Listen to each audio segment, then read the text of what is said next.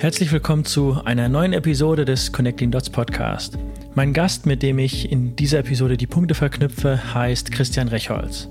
Christian ist Lehrer, Rhetoriktrainer, Inhaber einer PR-Agentur, Vorsitzender der Akademie für erfolgreiche Kommunikation in Nürnberg und politisch aktiv für die ÖDP im Wahlkreis Nürnberg.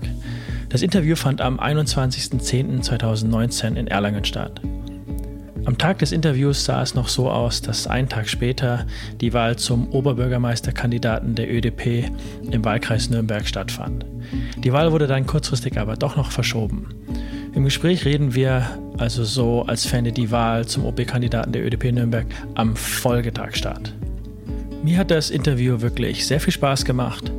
Wir sprechen im ersten Teil über die Kindheit und Jugend meines Gasts, dann über Stimmungen, die wir in der Gesellschaft heutzutage wahrnehmen, über Christians Lebenserfahrungen im Kalten Krieg und im letzten Teil des Gesprächs sprechen wir über politische Themen.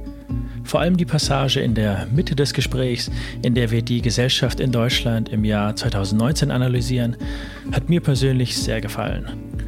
Und jetzt viel Spaß dabei. Christian, herzlich willkommen zu meinem Podcast. Ich freue mich mega, dich zu sehen. Danke, dass du meiner Einladung nachgekommen bist. Gerne. Ich würde am liebsten mit äh, einem kurzen biografischen Abriss anfangen, damit wir dich auch selbst besser kennenlernen. Wo bist du denn geboren? Wo aufgewachsen? Ich sage immer, ich habe Migrationshintergrund, weil ich in Berlin geboren bin und auch die ersten sechs Jahre dort war. Habe noch die Vorschule, die es dort gibt, mitgemacht. Und dann haben mich meine Eltern nach Nürnberg verschleppt. Und ich bin eigentlich ein sozialisierter Franke. Mir gefällt es hier gut, wenn man die Franken erstmal kennengelernt hat. Das dauert ein bisschen, bis sie einen an sich ranlassen. Wenn man sich an die raue Art gewöhnt. An die, ja, da sind sie in Berliner gar nicht so unähnlich. Äh, okay. Der Berliner hat auch einen rauen Charme, Herz mit Schnauze heißt es ja. Äh, der Berliner hat nur Schnauze, der sagt was und der Franke ist doch sehr introvertiert. Ja, das stimmt. Das ähm, also macht die Kommunikation manchmal schwierig. Ähm, ja, nee, also ich fühle mich in Franken wohl, ich bin auch immer wieder gern in Berlin. Äh, aber die Stadt ist schon sehr groß, sehr anstrengend, sehr hektisch. Äh, da gefällt mir Nürnberg besser.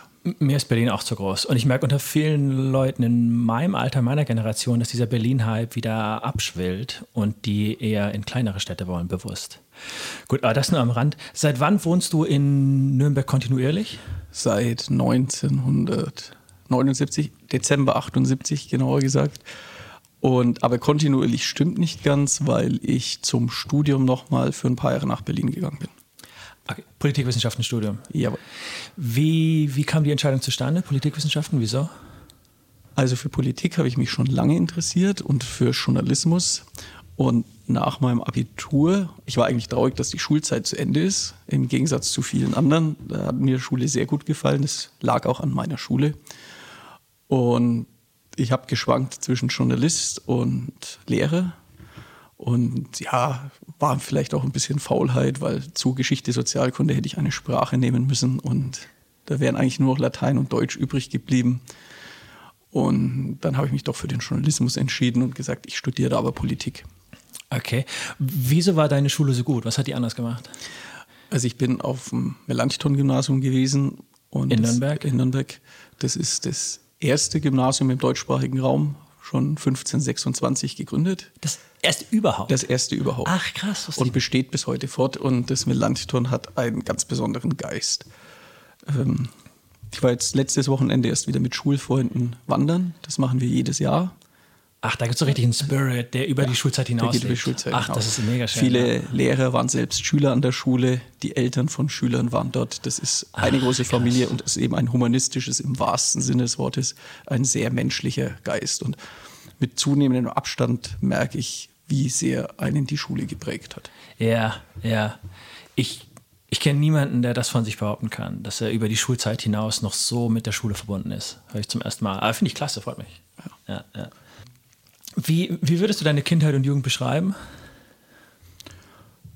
Schön eigentlich, ja. Frei, frei, ja doch, wir, wir hatten recht viele Freiheiten, würde ich sagen.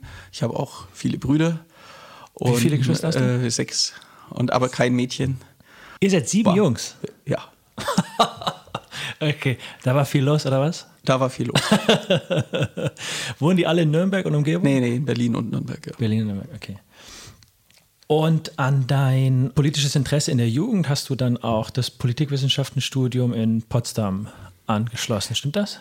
Ähm, ich habe zuerst, also als allererstes nach dem Abi habe ich ein Praktikum gemacht bei einer Zeitung. Und nach dem Praktikum ging es zur Bundeswehr für ein Jahr. Und nach der Bundeswehr habe ich dann das Studieren angefangen, aber erst in Bamberg. Ich wollte damals auf Diplom studieren. War die Entscheidung Magister, ging in Erlangen oder Diplom. Da habe ich mich für Bamberg entschieden, habe das Grundstudium in Bamberg absolviert und dann wollte ich nach Berlin, wieder mal in die Heimat und das große Berlin und mhm. ja, habe mir an der Freien Uni ein Seminar angeschaut. Da waren 90 Leute drin, 20 mussten, glaube ich, stehen, weil sie nicht mal einen Platz hatten. Und da habe ich gesagt, das ist keine Arbeitsatmosphäre und habe es mir in Potsdam angeschaut. Da war der Studiengang ganz neu. Und da waren in meinem Hauptseminar, glaube ich, sechs oder acht Studenten. Man musste natürlich immer vorbereitet sein, weil der Professor einen tatsächlich persönlich kannte. Aber das war ein ganz anderes Klima. Und ich habe dann in Berlin gewohnt, aber in Potsdam studiert. Ja. Nichtwissen in so kleinen Seminaren wird gesehen. Ja, ich habe ja. ich, hab in Marburg Philosophie, Politikwissenschaften und neurodeutsche Literatur studiert und da hatten wir auch oft sehr kleine Seminare. Und zwar, gut, wenn man der Einzige ist, der wirklich interessiert ist und mitmacht, ist es nicht gut. Aber da lernst du richtig was. Ja. Da lernst du richtig was und kannst auch richtig gefördert und gefordert werden. Genau. Also es war eine intensive Arbeitsatmosphäre und das war eigentlich schön. Okay, und äh, was, was hält dich in Nürnberg? Wird Nürnberg nicht auch irgendwann zu klein? Nee, Nürnberg ist eine schöne Größe. Es ist, ich sage immer, wenn man fortgeht, kennt man nicht jeden, aber doch immer wieder einen. Hm. Und äh, zwischen der anonymen Super Mega City und dem ganz dörflichen ist es doch schön. Außerdem, also wenn man sie dann kennt, gefällt einem auch die fränkische Bodenständigkeit, Ehrlichkeit und die Umgebung ist auch schön. Also man hat es nicht weit in die fränkische Schweiz, da ist es sehr schön voll. und auch noch bezahlbar. Ähm, ja. Aber wenn ich, wenn ich woanders hinziehen würde, dann entweder nach Österreich oder irgendwo ans Meer. Wo, wo du viel Natur hast und wenig, weniger Beton wie in Berlin. Ja, doch. Ja, genau. ja, ja. Durch deinen Lebenslauf ähm, zieht sich schon das Thema Politik, Arbeit mit der Politik, später in der Politik, ähm, Öffentlichkeitsarbeit, journalistische Arbeit.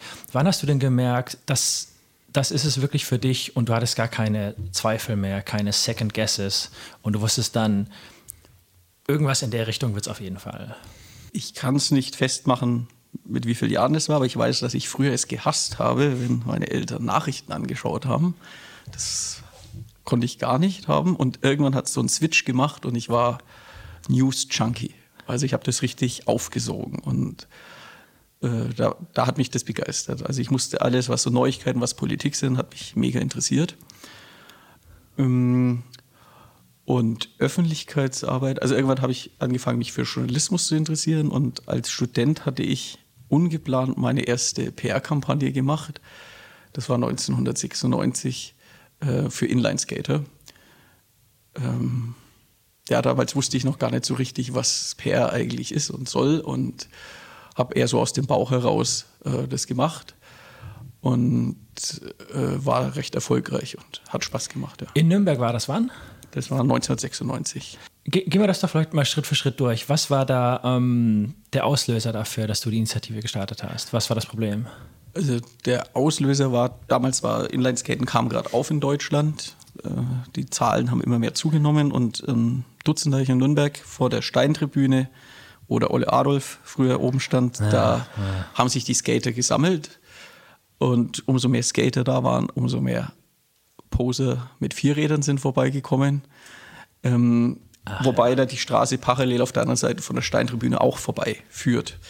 Und ich habe gefunden, es ist doch schöner, wenn es abgesperrt ist und es wäre vor allem auch sicherer. Und dann habe ich angefangen, Unterschriften zu sammeln und wir hatten nach kurzer Zeit um die 1000 Unterschriften, habe dann eine Pressemitteilung dazu gemacht. Da habe ich mein, meine Fähigkeiten aus dem Praktikum bei der Zeitung äh, mit reingepackt und hatte da riesen Zeitungsartikel, Radiointerview, alles Mögliche. Die Stadt hat sich damals nur geweigert, es zu sperren und ein paar Jahre später ist an der Stelle ein äh, Junge umgekommen bei illegalen Autorennen. Ah, Und dann ging die Sperre ganz schnell. Ja, es muss erst krachen, bis die Menschen es Ja. lernen. Ja, scheiße. Wenn du, wenn du in den 90ern schon so intensiv Erfahrung damit gemacht hast, wie man ähm, solchen lokalen Problemen Öffentlichkeit verschaffen kann, was merkst, merkst du denn für einen Unterschied im Vergleich zum Jahr ähm, 2019? Findest du, dass sich Öffentlichkeitsarbeit oder journalistische Arbeit hauptsächlich zum Guten verändert hat? Oder wurde es auch viel schlechter, viel schwieriger? Teils, teils. Also zum einen, der Artikel 5 gibt uns allen ja Meinungs- und Pressefreiheit, aber publizieren hat man früher nicht selbst können. Also schon gar nicht äh, Radio, Fernsehen machen, das war einfach aus finanziellen Gründen ja. äh, oder auch aus technischen nicht möglich. Und da finde ich das schon ein Fortschritt, dass jeder, der es will, äh, sich publizieren kann. Wie ich mit diesem Podcast hier. Ja, genau. Ja. Das ist ein bisschen Ja. ein gutes Beispiel Ja, ja, genau. dafür. Ähm, und manche das ja auch richtig erfolgreich machen Mhm. und Leute erreichen. Ähm, das finde ich ist eine Bereicherung. Und was ich sehr schätze, ist auch diese Verfügbarkeit von Informationen. Man muss nicht mehr unbedingt in die Bibliothek gehen, nicht mehr unbedingt im Lexikon nachschlagen. Man kann sich fast alle Informationen holen. Was ich aber feststelle, auch an, an den Schülern, ist häufig, äh, sie sind selbst dafür zu bequem. Also es wäre zwar, Ja. es ist leichter, an die Infos zu kommen, aber es wird weniger genutzt. Und es wird nicht kritisch genutzt, sondern die erste Info, die ich bekomme, das, das reicht mir. Also ich glaube, die Bequemlichkeit ist das Problem. Und das Zweite, damit das jeder publizieren kann, ähm, fehlt halt, das sind keine Journalisten und da fehlt häufig die journalistische Sorgfalt. Wenn man das weiß, dann kann man die Medien super für sich nutzen.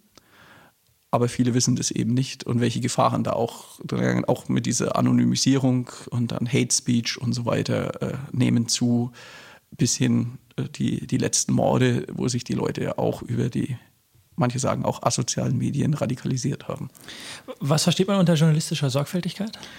beide Seiten zu hören, ja, nicht nur eine Seite der Geschichte, äh, sich um Objektivität zu bemühen. Daneben darf immer der Kommentar die Meinung stehen, aber sich um Objektivität zu bemühen, zu recherchieren. Aber selbst die, die klassischen Medien vernachlässigen das hier häufig aus meiner Sicht, äh, einfach durch den Zeitdruck, der entstanden ist. Also wenn man sieht, es geht um die schnelle Schlagzeile und da wird nicht mehr lang nachgeprüft und das wirkt sich auch wieder auf die Politik aus. Es werden Entscheidungen von heute auf morgen verlangt. Der alte Adenauer hat sich da mal drei Monate zurückgezogen und dann ein Gesetz präsentiert und das wird heute gar nicht mehr zugelassen. Und dadurch passieren auch viele handwerkliche Fehler, glaube ich. Also da wäre etwas mehr Ruhe manchmal äh, Ja. hilfreicher als dieser Aktionismus. Ja, es ist eine in vielerlei, in vielerlei Hinsicht sehr schnelllebige, wandelhafte Welt. Ne? Ja. ja, ja. Und äh, du sprachst auch, ähm, glaube ich, Gefahren äh, an, die mit dieser zunehmenden, äh, wie soll man sagen, zunehmenden Verfügbarkeit von Medien einhergeht. Was, was sind das für Gefahren? Eine Gefahr ist auf jeden Fall der Schutz der persönlichen Daten. Ähm, also da sind viele auch nicht sensibilisiert dafür oder zu wenig. Ich erinnere mich noch, ich glaube 87 war es mit der Volkszählung, die also einen enormen Aufstand aus meiner damaligen Sicht völlig übertrieben bei der Bevölkerung hervorgerufen hat, obwohl da aus heutiger Sicht lächerliche äh, Daten abgerufen wurden. Und damals erschien vielen der Staat als die Datenkrake und der will alles wissen und der bedroht unsere Grundrechte und die informationelle Selbstbestimmung. Und heute erlebe ich, dass da viele überhaupt keine Hemmungen haben und äh, da ist mir der Staat eher der sichere Aspekt, aber sie geben es ja aller Welt und stellen sich dann eine Alexa in die Wohnung. Ist vielleicht historisch gewachsen, dass wir dem Staat gegenüber, was Datenschutz angeht, äh, so skeptisch sind. Ja, das ist sicher historisch gewachsen, aber wir sind jetzt gar niemand mehr gegenüber skeptisch. Also Ja. äh, wir teilen die Daten mit allen. Auch ich teile vielleicht zu viele Daten, aber ich bin mir dessen bewusst, wenn ich jetzt zum Beispiel auf Facebook was poste, was ich da von mir preisgebe. Aber ähm, ja, wir, wir lassen uns auf so vielfältige Weise überwachen und machen uns auch ein bisschen zum Sklaven. Also ich sage immer, mein Handy ist mein Sklave. Das ist ein schöner Hilfe für mich. Äh, ich muss aufpassen, dass es nicht umgekehrt wird. Also ständige Verfügbarkeit, ständige Erreichbarkeit, Rechtfertigungsdruck, äh, Überwachung, äh, da müssen wir alle sensibler werden. Ja, ja. Ich bin auch ein paar Mal vom Geist abgefallen, wenn mir Freunde sagten, du weißt schon, dass ich mit den zwei blauen äh, Haken sehe, dass du meine Nachricht gelesen hast. Wieso antwortest du mir nicht? Das ist mir alter Schwer, das ist meine Sache, wann ich dir antworte. Genau. Ich also ich kriege auch häufig zu sagen, du warst nicht erreichbar. Und dann sage ich, ja, ich wollte nicht erreichbar sein. Ich habe gesehen, du hast angerufen, aber ich wollte jetzt meine Ruhe haben. Ja, ja. Und eigentlich muss ich mich auch nicht rechtfertigen dafür. Nee. Und es ist sehr, wenn man hört, manche Leute müssen im Urlaub von Arbeitgeber aus täglich Mails abrufen und müssen mit dem Handy erreichbar sein. Das ist dann kein Urlaub mehr, dann soll der Arbeitgeber ihnen auch diese Zeit bezahlen. Ja, ja. Ja, bei mir in der Werbebranche ist das teilweise echt schlimm. Da gibt es auch Agenturen, die nehmen keine Rücksicht aufs Wochenende. Ja. Und da musst du am Samstag reinkommen. Also mache ich nicht, aber höre ich von Leuten. Ja, aber da, da gehört, gehören beide Seiten dazu und äh, da muss eben, muss man auch selbst sagen, nee, das mache ich nicht. Und ich weiß, dass es schwierig ist und da muss dann eben der Staat auch regulierend eingreifen. Ja. Und nicht die Rechte, die über Jahrzehnte erkämpft wurden, jetzt wieder äh, peu à peu preisgeben. Mit, mit, wie vielen Jahren hast du angefangen, um selbst politisch aktiv zu werden? Also nicht als Berichterstattender, sondern als politischer Akteur. Das war auch relativ früh in der Schulzeit, müsste 89 oder 90 oder so um den Dreh rum gewesen sein, also als Jugendlicher. Hatte der Mauerfall da irgendwas damit zu tun? Also da war ich schon politisch aktiv und der war für mich als Berliner aber äh, extrem emotional. Das geht mir heute auch noch so. Es ja. jährt sich ja jetzt zum 30. Mal. Und äh, ich bereue es bis heute, dass ich nicht in der Nacht noch nach Berlin gefahren oder geflogen bin. Mhm. Ähm, um die, ich glaube, diese Stimmung war einmalig, diese Verbrüderungsgesten ging dann auch relativ schnell verloren. Äh, das fand ich schade, dass ich da nicht hingefahren bin. Ich war an dem Tag im Schultheater und kam nach Hause und meine Brüder ganz aufgeregt haben mir erzählt, die Mauer wäre gefallen.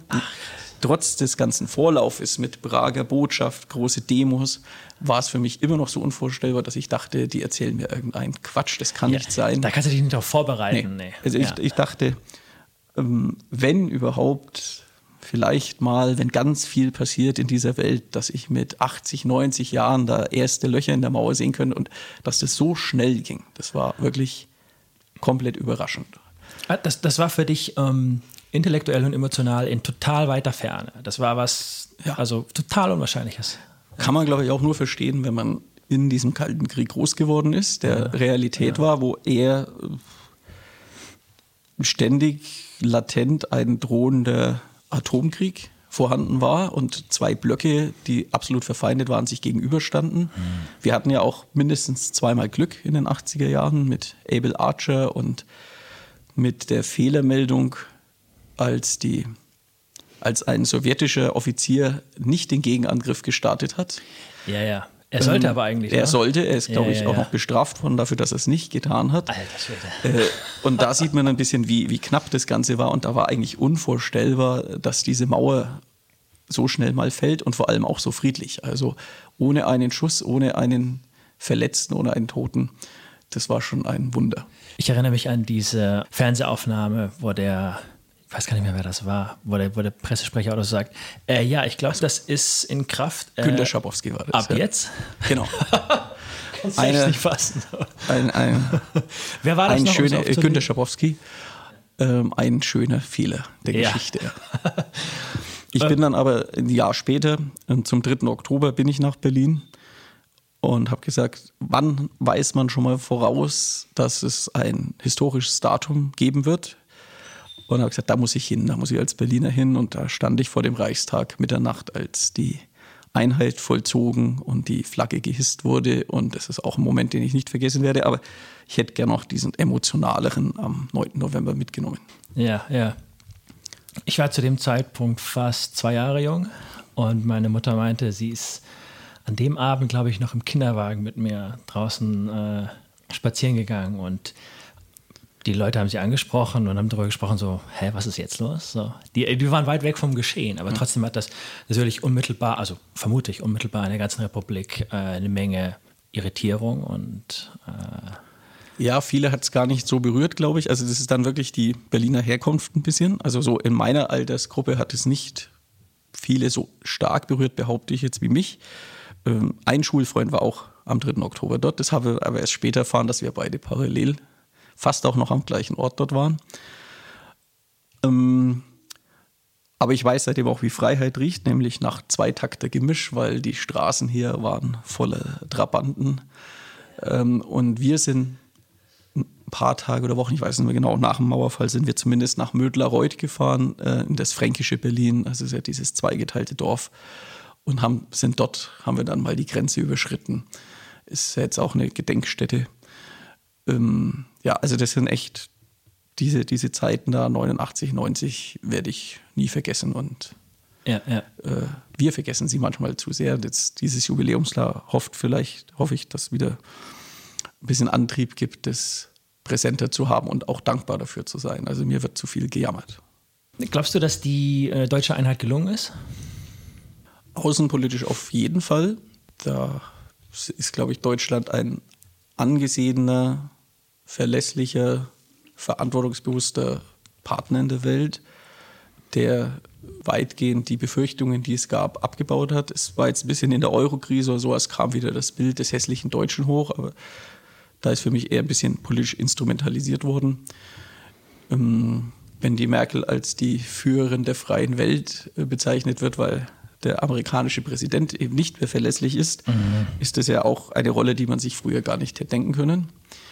Innenpolitisch schwierig. Ich halte das Versprechen von Kohl mit den blühenden Landschaften für einen großen Fehler.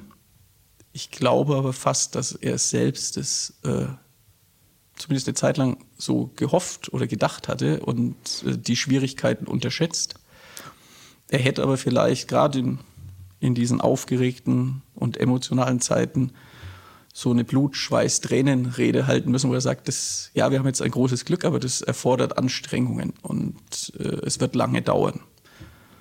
Kannst du was zu, den, zu, zu seinem Versprechen sagen? Was war das genau? Es war das Versprechen, dass es bald blühende Landschaften geben wird, auch im Osten.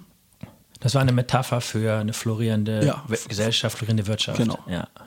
Und wenn man sich die Infrastruktur anschaut, dann ist es auch so. Da ist es ja teilweise so, dass sie im Osten besser, moderner ist als in vielen Gebieten im Westen. Aber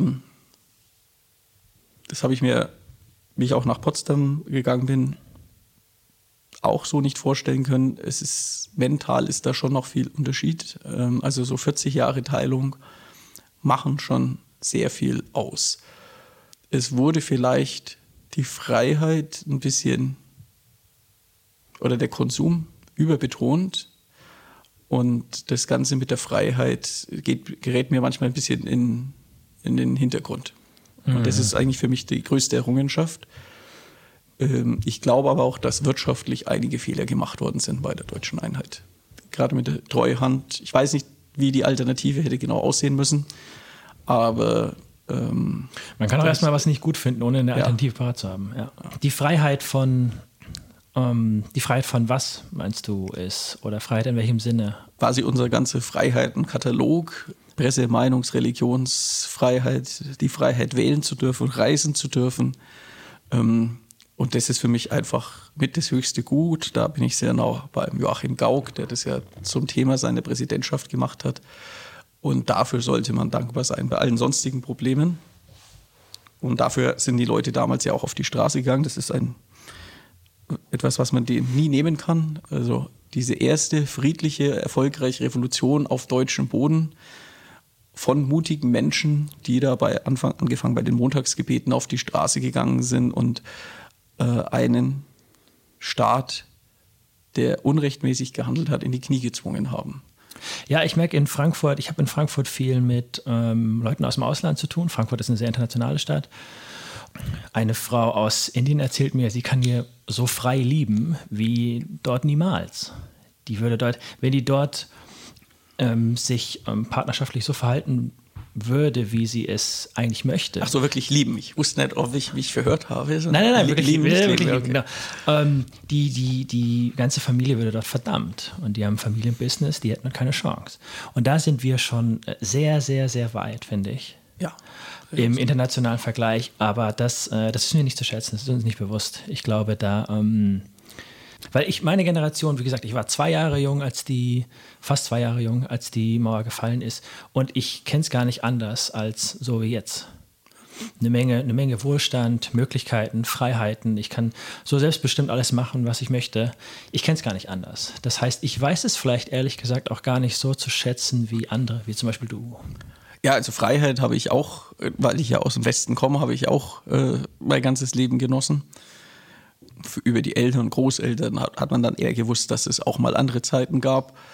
Ja, also da bin ich ähnlich aufgewachsen wie du. Ich kannte halt nur diesen drohenden ständigen Krieg zwischen Ost und West.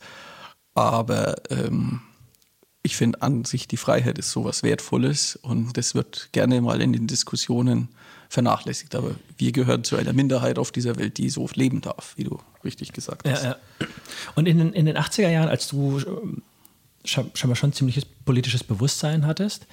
Hattest du da, ähm, ich, ich kann es mir selbst nicht vorstellen, hattest du da täglich Angst oder Sorge, dass so äh, ein Ost-West-Krieg ausbricht? Oder war das eher etwas, das man hört ständig in den News und wenn man es tausendmal hört, dann stumpft man ab und ach, das ist wieder das, aber es passiert ja doch nicht.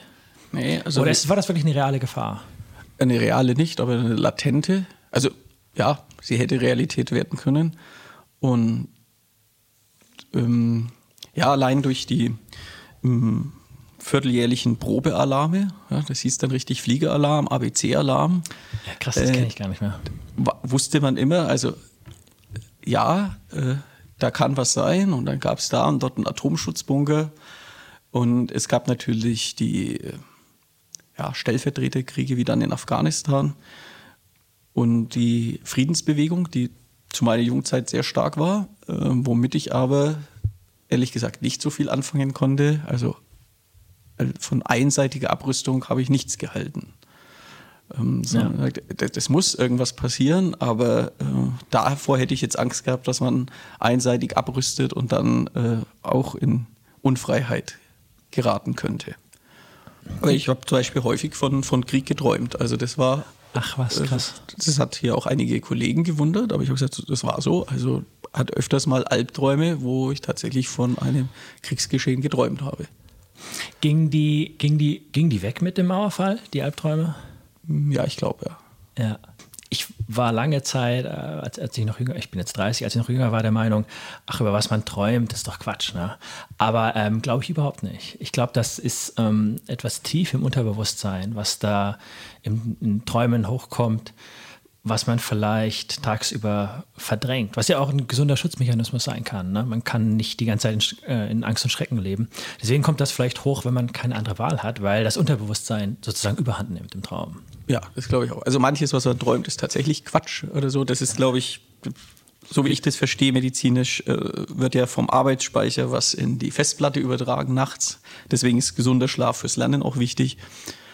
Und da wird einfach mal so eine so eine Datenträgerreinigung vorgenommen und da kommt Müll runter. Ach, die Analogie kannte ich noch gar nicht. Ähm, Interessant.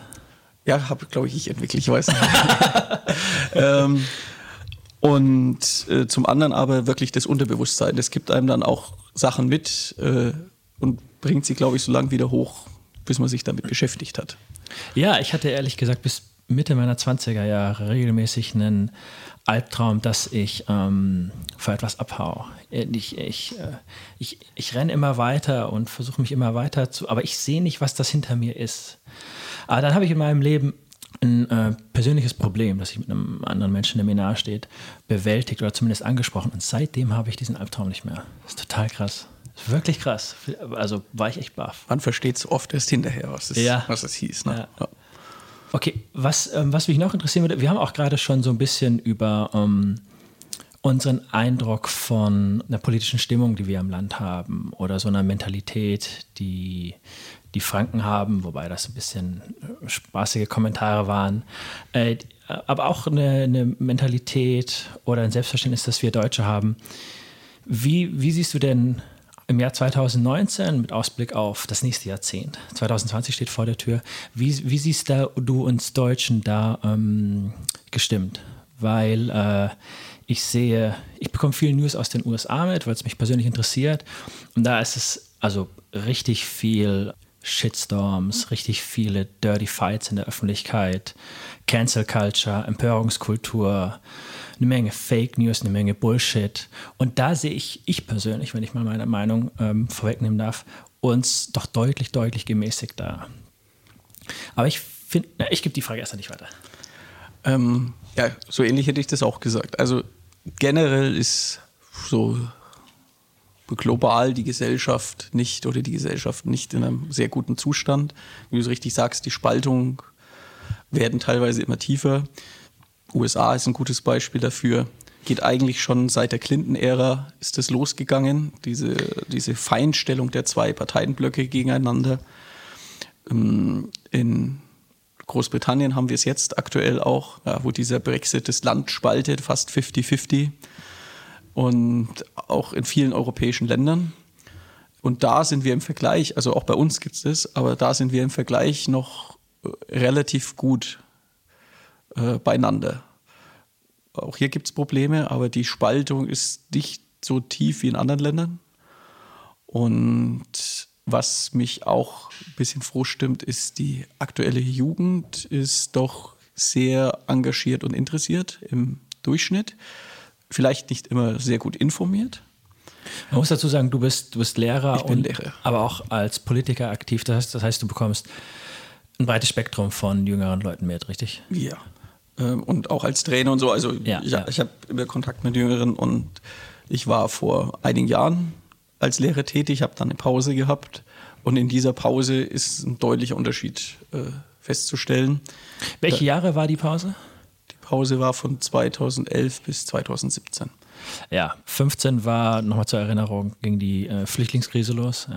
Ich war 2006 bis 11 als Lehrer tätig und da war doch die Mehrheit, es gibt immer Ausnahmen, die Mehrheit eher so politisch wenig interessiert, mehr auf Konsum, Karriere gepolt und Freizeit und sonstiges. Und äh, die jetzige Jugend ist im Schnitt viel interessierter. Ja, glaube ich auch. Äh, und viel engagierter. Wie gesagt, nur bei der Information gibt es immer ein bisschen. Das könnte doch mehr sein. Da wissen sie teilweise auch gar nicht, wo sie sich informieren. Mir hat jetzt eine Schülerin wieder erzählt, sie hat die, die News sich bei Snapchat geholt oder andere lesen nur Facebook und dann müssen sie halt wissen, das ist eine Filterblase äh, dahinter. Ja. Ne? Ihr seid dann nicht informiert. Das ist vielleicht das Problem, das wir heutzutage in vielerlei Hinsicht haben. Das merke ich in meiner Generation sehr, sehr stark. Wir haben derart viele Möglichkeiten, uns zu informieren, äh, beruflich weiterzuentwickeln oder auch beruflich äh, berufliche Wege einzuschlagen.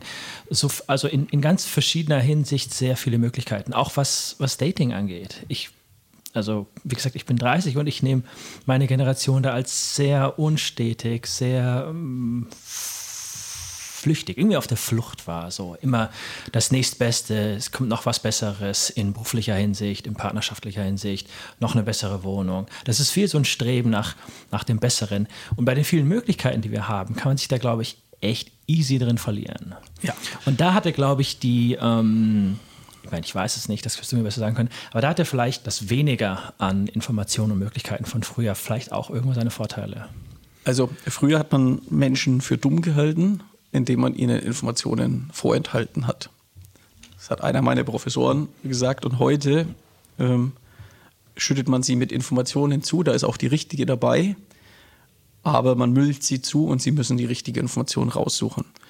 Trotzdem finde ich das heutige System, wo ich die Chance habe, an die Information zu kommen, viel besser. Nett, nett besser, ja schon. Ähm, aber es setzt halt Eigenverantwortung voraus. Eigenverantwortung und ähm, ein bisschen Mühe auch. Obwohl es ja mit den, mit den Handwerkszeugen relativ bequem ist. Ja, ich habe mit meinem Handy habe ich ständig ein, ein, ein Informationsgerät an der Hand. Ich muss es aber nutzen und richtig nutzen.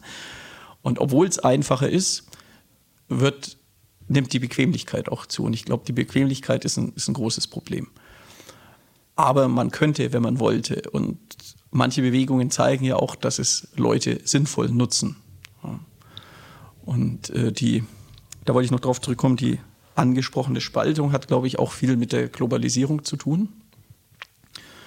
Die, äh, man kann nicht für oder gegen Globalisierung sein. Helmut Schmidt hat es, glaube ich, mal gesagt, man kann auch nicht gegen Schlechtwetter sein. Es ist einfach was, mit dem wir umgehen müssen.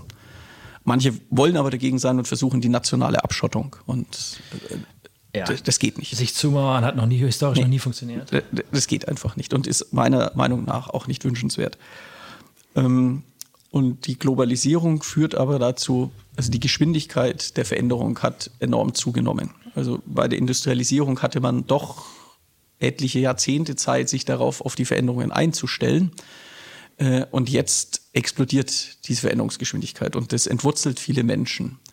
Ähm, alte Gewissheiten stimmen nicht mehr, alte äh, Netzwerke nicht mehr, Familien lösen sich auf. Ähm, und ich glaube, das Gegenstück zur Globalisierung ist die Verwurzelung im Regionalen. Es muss nicht im Nationalen sein, aber im Regionalen irgendwie. Und ähm, das ist, glaube ich, wichtig. Also meinetwegen auch Kultur, Brauchtum und so weiter. Und ich sage immer, Heimat ist, muss nicht ein Singular sein. Man kann mehrere Heimaten haben. Man kann sich an mehreren Orten heimisch fühlen. Und ich glaube, das ist aber, was der Mensch auch braucht irgendwo eine Heimat. Und also äh, der Mensch braucht irgendwie ein Heimat- und Verwurzelungsgefühl, gerade weil, wie gesagt, so viele andere äh, Sachen sich aufgelöst haben. Zum Beispiel auch die Familien. Und ähm, die, die Chancen, die Möglichkeiten haben sich so vervielfältigt. Und wenn ich, äh, früher war halt der Beruf für viele vorgegeben. Du machst das, was deine Eltern gemacht ja. haben, was anderes geht nicht. Ja. Ähm, was wird die Tochter von, äh, von Ärzteeltern? Die wird Ärztin. Genau. Klar, ja. und, und heute fragt man viele Schüler, Schülerinnen, was wollt ihr mal werden? Und sie wissen es kurz vorm Abi noch nicht, weil die, die Möglichkeiten so, so groß geworden sind. Ähm, und das hängt damit zusammen. Das ist quasi der Preis der Freiheit. Man sagt ja auch die Qual der Wahl. Und der Preis der Freiheit ist so ein bisschen an Unsicherheit auch. Und das muss man irgendwie auffangen. Und, äh, und da nehmen eben diese Konflikte auch äh, in der Gesellschaft zu, ähm, weil ein Teil der Gesellschaft schon weiter ist intellektuell weiter, in der Ich-Entwicklung weiter. Da gibt es einen schönen Aufsatz von der Professorin und die sagt, man muss aufpassen, ein anderer Teil ist auf einer anderen Entwicklungsstufe. Und die, die da so weiter sind, dürfen auch nicht zu überheblich denen gegenüber äh, reagieren, sonst laufen die in die Arme der Rattenfänger. Also die muss man auch mitnehmen. Ja, ja. Ja, ich, ich habe auch den Eindruck, dass uns ähm, die Globalisierung äh, ein ganzes Stück weit äh, entfremdet, beziehungsweise skurrile, skurrile Züge annimmt. Ich kenne hier aus Erlangen Leute, die, ähm, die fliegen vom Nürnberger Flughafen Samstagvormittag äh, nach Malle zum Ballermann, trinken dort tagsüber, trinken dort nachts, haben nicht mal ein Hotel, pennen dort nicht mal, machen durch, fliegen am nächsten Morgen wieder zurück nach Nürnberg schlafen ihren Raus aus und gehen, und gehen Montag in die Arbeit. Also die waren übers Wochenende mal kurz in Spanien feiern. Das sind, das sind schon krasse Züge. Ja, das ist äh, schon irgendwo dekadent und ähm, allein, dass das so günstig ist, ist, ist ist einfach pervers. Also wenn der, der Weg zum Flughafen teilweise teurer ist als, ja. als dann der Flug. Ja, ähm, und da muss man eben auch schauen, was machen wir da. Also so mit diesem Lebensstil können eben nicht sieben Milliarden Menschen leben. Und jetzt sagt man entweder, okay, Hauptsache es reicht für uns. Und dann werden aber die Konflikte, die Ungerechtigkeiten der Welt zunehmen. Und die kommen dann irgendwann auch als Flüchtlinge zu uns. Oder man sagt eben, so geht's nicht. Also die Welt ist für alle da und auch für die nachfolgenden Generationen. Und wir müssen nachhaltiger wirtschaften. Und da sind wir, glaube ich, an der Schwelle. Es wurde zu lang gewartet, auch von den vorigen Generationen, dass man, wenn man jetzt nicht handelt, wird, werden die Einschnitte umso gravierender. Ja, ja. Ich habe aus eigener Erfahrung, aber auch so, ähm, was ich an, an, an Geschichte weiß, ziemlich den Eindruck, dass wir Menschen erst lernen, wenn es richtig kracht. Aber mich stimmen die äh, die Umweltbewegungen ähm, doch sehr positiv, weil ich glaube, da tut sich wirklich, wirklich eine Menge. Also wenn man sich die Fridays for, for Future mit Greta und Co. An, ansieht, äh, das sind wirklich Riesenbewegungen. Da kann man nicht mehr von irgendwie einer, einem Randphänomen oder so sprechen. Ja, da, wie gesagt, ich baue sehr auf die, auf die Jugend, die wieder politischer ist. Und es ist zwei Jahre her etwa, war doch dieses Massaker in Florida an der Schule. Und danach haben die Schüler Widerstand organisiert, March for Our Lives äh, in ganz Amerika gegen die Waffenlobby. Während der Präsident ja der Meinung ist, man muss die Lehrer auch noch bewaffnen. Äh, ja. ja. äh, müssen wir nichts dazu sagen. Und diese Waffenlobby ist halt wirklich eine mächtige Organisation. Ja.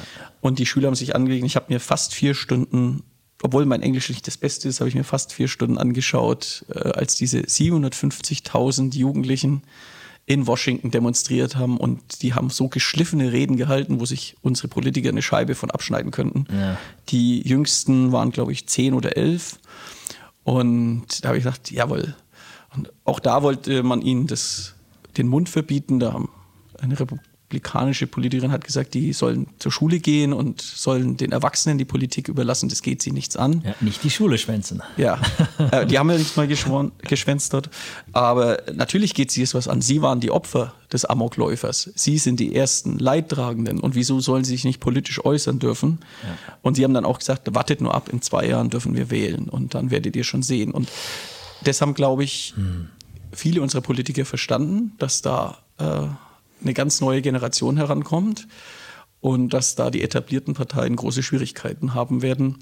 Äh, nicht umsonst hat sich der CSU-Vorsitzende jetzt auch einen grünen Anstrich gegeben und will da möglichst modern und ökologisch rüberkommen. Aber es ist eben nur ein Anstrich. Christian, du hattest ähm, in unserem Gespräch auch angesprochen den Verlust von äh, traditionsreichen Institutionen wie der Ehe zum Beispiel. Man verliert vielleicht so ein bisschen den Heimatbegriff oder das Bewusstsein von Heimat, indem man viel umzieht. Leute in meiner Generation machen Auslandssemester und ziehen x-mal um, allein schon in ihren 20er Jahren. Glaubst du, dass man, ähm, dass man da auch Ursachen dafür findet für die steigende Zahl von ähm, mentalen Krankheiten, also Depressionen, Angststörungen etc. Äh, zunächst möchte ich noch was zu Heimat sagen und äh, da wird beides nicht Heimattümelei oder sonstiges. Und Heimat und Weltoffenheit schließen sich für mich überhaupt nicht aus, sondern ergänzen sich eher. Ähm, mein Begriff von Heimat ist, das ist etwas Offenes. Da kann jeder dazukommen und kann auch zu dieser Heimat gehören oder hier heimisch werden. So wie ich ja Berlin meine Heimat nenne und Franken und aber mich auch an mehreren Flecken dieser Welt sehr wohl und heimisch fühle. Ähm, und zu Verlust traditioneller Strukturen, da gehört jetzt nicht nur sowas wie Ehe und so dazu und Familien gibt es ja nach wie vor. Ähm, aber die, Aber die Zahl der, der geschlossenen Ehen ähm, sinkt rasant. Ne?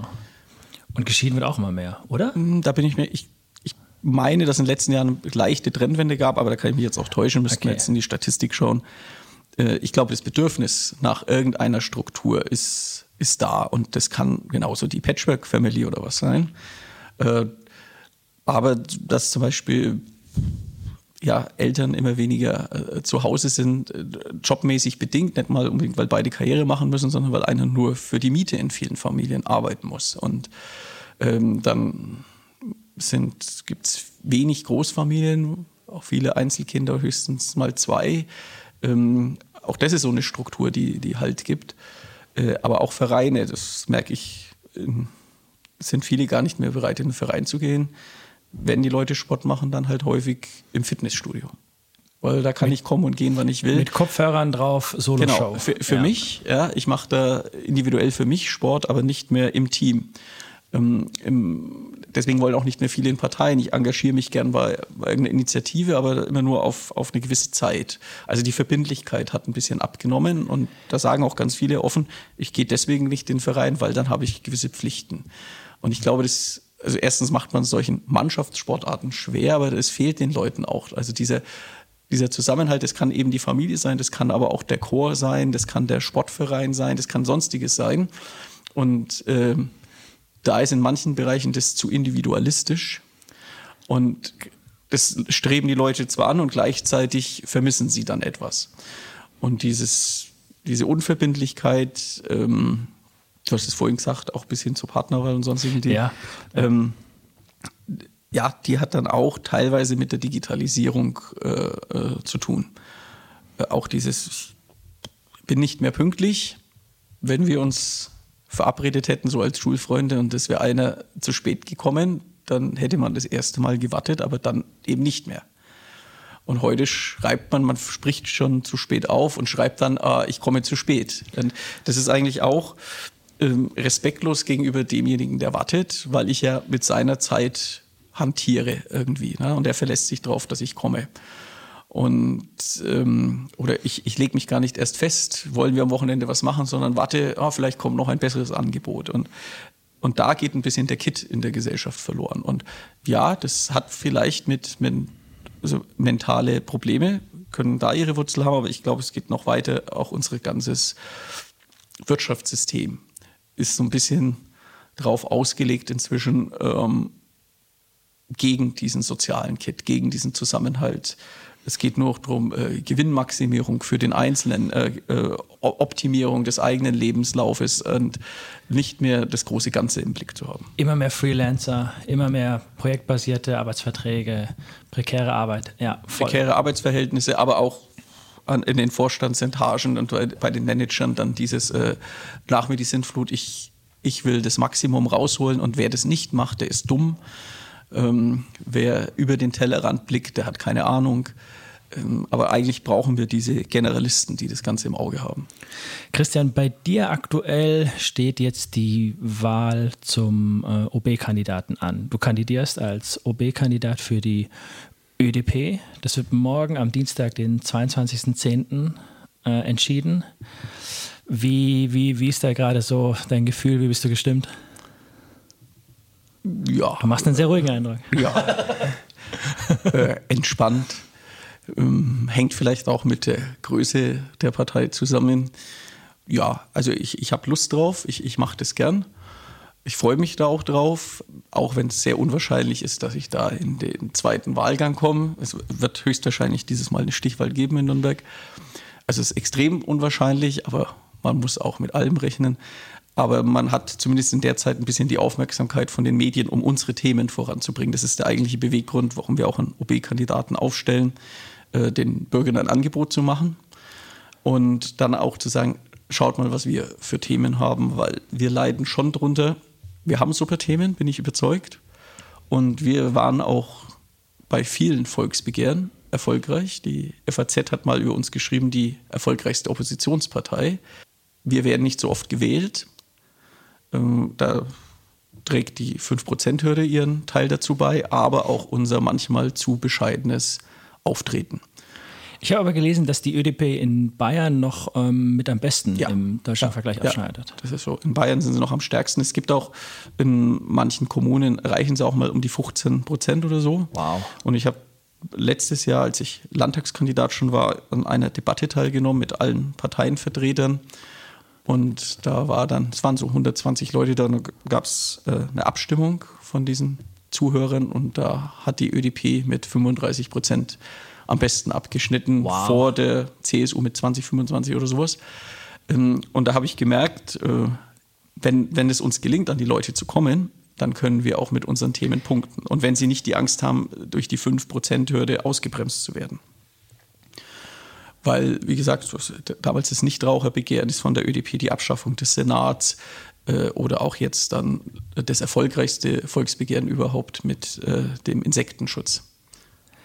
Ja, der Insektenschutz, ähm, kannst du noch ein paar Worte dazu sagen für die Leute, die es nicht mehr so in Erinnerung haben? Das war letztes Jahr, ne? Das war letztes Jahr. Es haben noch nie so viele an einem Volksbegehren in Bayern teilgenommen und es hat dann auch die CSU dazu bewogen, äh, das eins zu eins zum Gesetz so zu machen, weil sie gesehen haben, da ist eben, da hat sich in der Gesellschaft was getan, es ist die Sensibilität für dieses Thema vorhanden.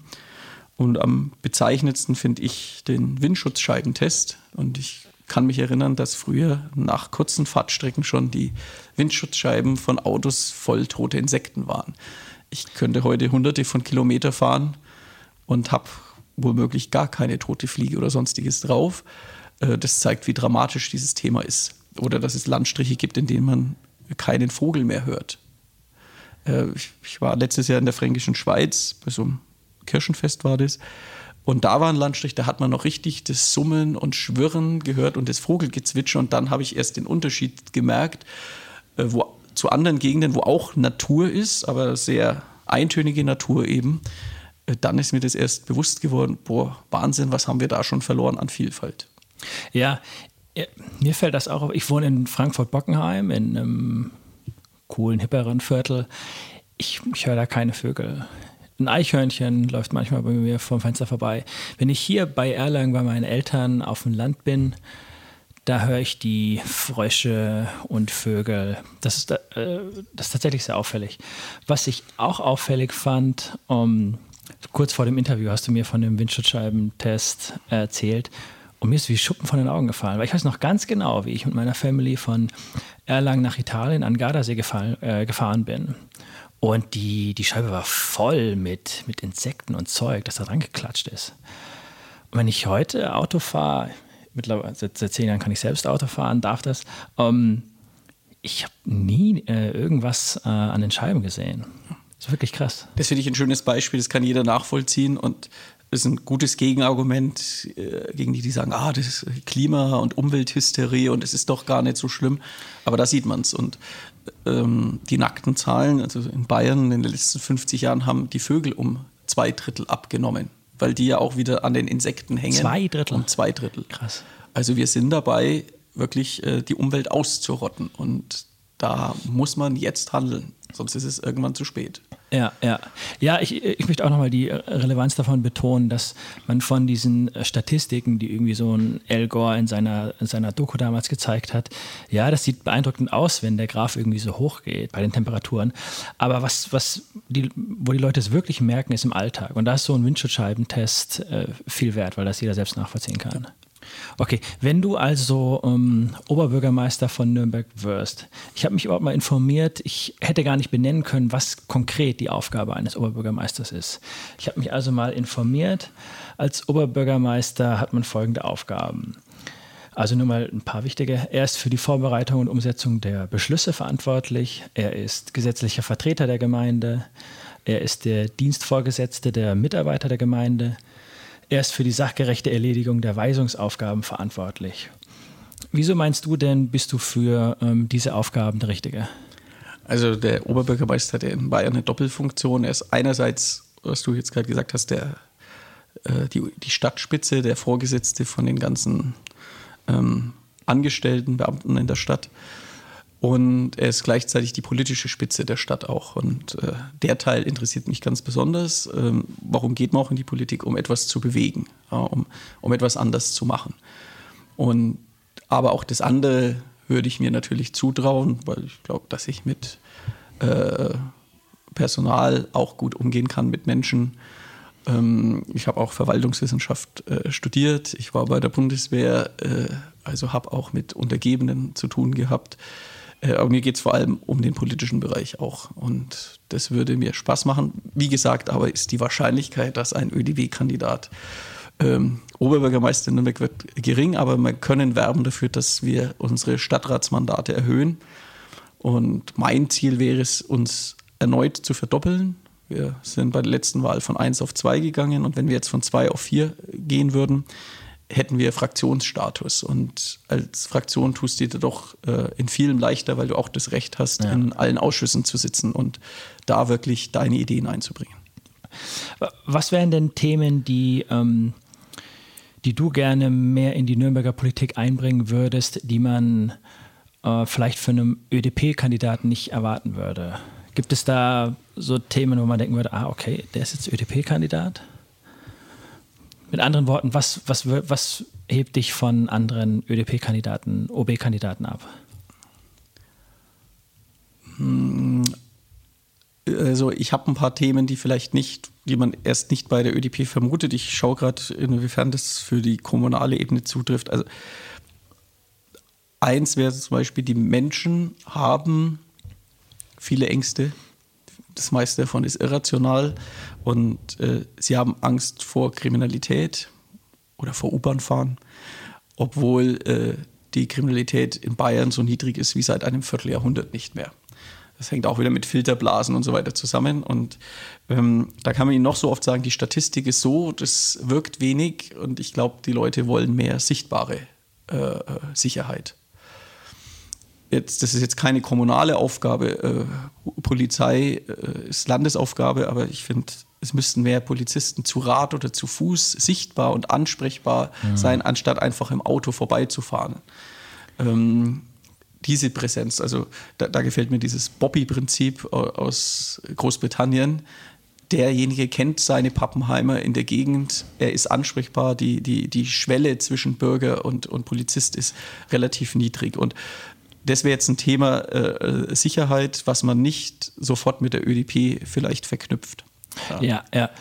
Ich, ich, muss dir zustimmen. Ich finde auch ähm, Polizeipräsenz, so was ich aus Erlangen, Marburg und Frankfurt, Städte, in denen ich gelebt habe, beziehungsweise noch lebe, so kenne, ich finde die da nicht sehr greifbar, nicht sehr präsent. Hat schon immer eher was Distanziertes. Ja.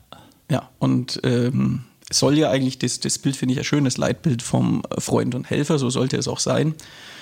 Und sicher muss die Polizei auch häufig mit dem Auto fahren, ja, aber ich finde, sie müsste noch mehr zu Fuß unterwegs sein und es müssten insgesamt mehr sein. Und dann ist es ja Quatsch, was der Söder macht, 500 Polizisten an die Grenze zu stellen, wo sie überhaupt keine Kompetenz haben. Gleichzeitig fehlen allein in Nürnberg 500 Stellen und mm. die übrigen Kollegen mm. schieben Frust und äh, Überstunden vor sich her. Aber es ist jetzt kein spezielles kommunales Thema, da könnte man im Rahmen des Ordnungsamtes, was ja manche äh, Kommunen machen, äh, dafür sorgen, mehr Präsenz in der Stadt zu zeigen, um das Sicherheitsgefühl äh, der Menschen zu erhöhen. Fände ich wichtiger, als zig Kameras überall aufzuhängen, ja. dass man Menschen hat, mit denen ja. man sprechen kann. Ähm, aber die meisten Themen sind natürlich schon äh, ÖDP vorbelastet, sage ich mal. Ähm, also ich möchte aber auch nicht klein klein und hier noch eine Einbahnstraße und da den Radweg verbreitern und sondern äh, think big. Also wir müssen grundlegend eine Wende zum Beispiel im Verkehr erzielen und dafür treten wir auch an. Mm, weil so kann es nicht weitergehen. In Bayern gibt es bald so viele Autos wie Einwohner, Kinder, Babys mit eingerechnet. Äh, und wo sollen die alle hin? In Bayern verschwinden ähm, 13, 14 Fußballfelder jeden Tag erneut unter Beton, Asphalt, Tag für Tag. Und wir räumen dem Individualverkehr zu viel Platz ein und den Menschen, also anderen Verkehrsträgern, aber auch den Menschen zum Leben zu wenig Platz. Und meine Vorstellung von Nürnberg ist, dass das Leben wieder mehr Platz gewinnt. Ja, das resoniert mit dem, was ich aus Nürnberg höre, insofern, als äh, mein Bruder und seine Freundin in der Nürnberger Südstadt wohnen. Du auch, meintest du? Ja. Und mein Bruder und seine Freunde meinen auch, äh, als Fahrradfahrer hat man es da nicht so easy. Es gibt viel Parken in zweiter Reihe, sowieso Parkplatzmangel. Ähm, wie, wie könnte man denn so ein Problem angehen, um da für, für Fahrradfahrer, für Fußgänger das Stadterlebnis in Anführungszeichen äh, besser zu gestalten? Also dieses Parken in zweiter Reihe ist tatsächlich ein Problem. Der Fahrradfahrer muss absteigen, ausweichen, äh, gefährdet sich. Ähm, mittelfristig wäre es eben getrennte Radwege, die wirklich sicher sind. Und kurzfristig wäre hier ein Einsatz fürs Ordnungsamt, ja, wo die Kommune was machen kann, konsequent gegen diese äh, Radwegparker vorzugehen. Ja dass man sagt, das wäre jetzt ein Schwerpunkt, das wird, das wird ganz konsequent verfolgt. Äh, so wie bei Behindertenparkplätzen ist es ja schon Usus, das traut sich kaum jemand. Da, da ja, ist das stimmt. moralische Empfinden so, also ich stelle mich auf keinen Behindertenparkplatz und so sollte es auch mit den Radwegen sein. Ja. Also es muss von der Exekutive entsprechend strikt verfolgt werden und die Strafen müssten ehrlich gesagt wehtun, damit man es gar nicht erst macht. Ja. Also wenn, mal, wenn wir ehrlich sind. Die müssten wehtun, ja. Eine wichtige Verkehrsstraße in Mittelfranken ist der Frankenschnellweg. Der ist zwischen Nürnberg und Erlangen. Darüber hinaus auch noch? Ja, dieses Wo Stück heißt, genau? es ist eigentlich die A73 und ja. äh, aber bei der ganzen Debatte geht es um das Teilstück, das durch Nürnberg führt äh, und nicht kreuzungsfrei ist und ausgebaut werden soll. Genau, das soll ausgebaut werden und ihr seid natürlich dagegen. Wir sind, ja, so natürlich ist das gar nicht, also bei uns schon, aber der Bund Naturschutz, der, der Bund Naturschutz ist dafür, äh, Vorsitzender Bund Naturschutz sitzt aber auch für die CSU im Stadtrat. Ah, ja, ja. Ähm, und wie bei so vielen Großprojekten werden sie immer zu günstig angesetzt, um sie politisch durchzubekommen. Ja. Äh, Elbphilharmonie in, in Hamburg, Berliner, äh, Berliner, Flughafen. Berliner, Flughafen. der nie ja. fertig wird. Der wird nicht fertig, weil zu viele Firmen daran verdienen, dass er nicht fertig ist. Ähm, oder eben Frankenschnellweg, wir sind jetzt bei sechs, über 600 Milliarden, äh, Millionen, Entschuldigung, bei über 600 Millionen, was er jetzt schon kostet. Das Geld könnte man wesentlich sinnvoller einsetzen in, ja, in eine Verkehrswende in Nürnberg. Und Ausbau zum Beispiel des öffentlichen Nahverkehrs, dass er attraktiver ist, dass er kürzere Taktfrequenzen hat. Also mit dem Geld könnte man auch mehr Grün in die Stadt schaffen. Ähm, also da, da, hätten wir zig Ideen, was man mit dem Geld sinnvoller machen könnte. Ich war ganz früher, war ich auch mal für den Ausbau des Frankenschnellwegs, weil ich dachte, mh, die Staus da immer, das ist ja jetzt auch nicht gerade das, das Gelbe vom Ei. Mhm. Allerdings, wenn man die Summen hört und wenn man dann die Prognosen weiß, dass sich dadurch der Verkehr erhöhen wird, nochmal um 20 Prozent, dann ist das ein Anreiz, den wir nicht setzen sollten.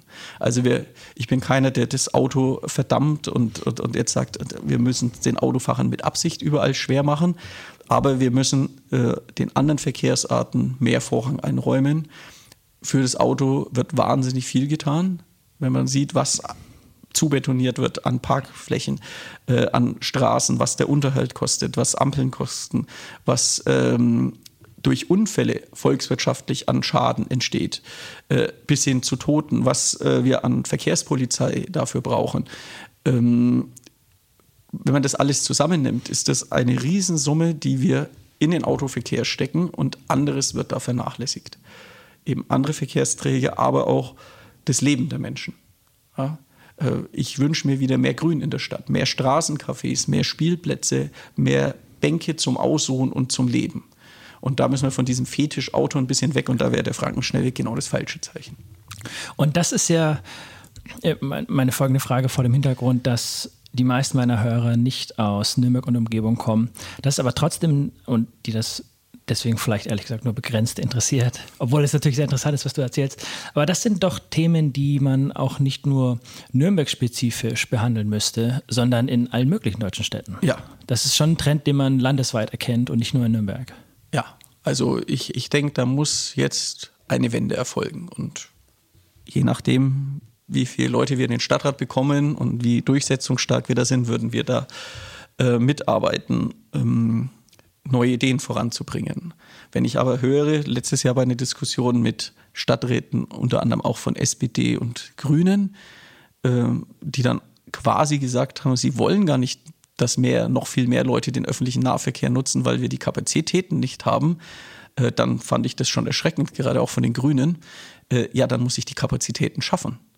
Ja, wenn ich sage, ich, ich will etwas für die Umwelt tun, ich will andere Verkehrskonzepte, dann muss ich sagen, ja, dann bin ich auch bereit, da Geld in die Hand zu nehmen. Und dann muss ich die Möglichkeiten schaffen, dass die Leute auch umsteigen können. Und ich bin eher Anhänger von Anreizsystemen und dass ich sage, der Nahverkehr muss so attraktiv sein, dass man äh, ziemlich blöd sein muss, um den nicht zu nutzen.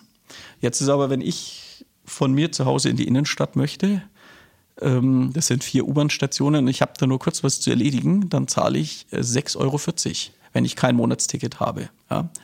Das ist dann immer die Ausrede, ja, holt euch ein Monatsticket, aber viele, gerade so ältere Menschen, die nicht mehr zu viel rausgehen, ähm, die wollen mal zum Arzt, mal zum, zum Einkaufen zwei, drei Stationen fahren und und das zahlen sie dann von ihrer mickrigen Rente. Genau, so ja. sieht's aus. Und Ein politisches Anliegen, an dem man vielleicht auch die möglicherweise bevorstehende Wende, von der du sprichst, sieht, ist der ähm, Antrag auf Klimanotstand, den es in Erlangen gab und beschlossen wurde, richtig? Ja.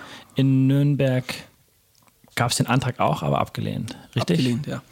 Ähm, also Konstanz war, glaube ich, die erste Stadt und Erlangen die zweite in Deutschland, äh, die das gemacht haben. Und ähm, in Nürnberg gab es den Antrag auch und wurde eigentlich unter anderem auch von den Grünen unterstützt.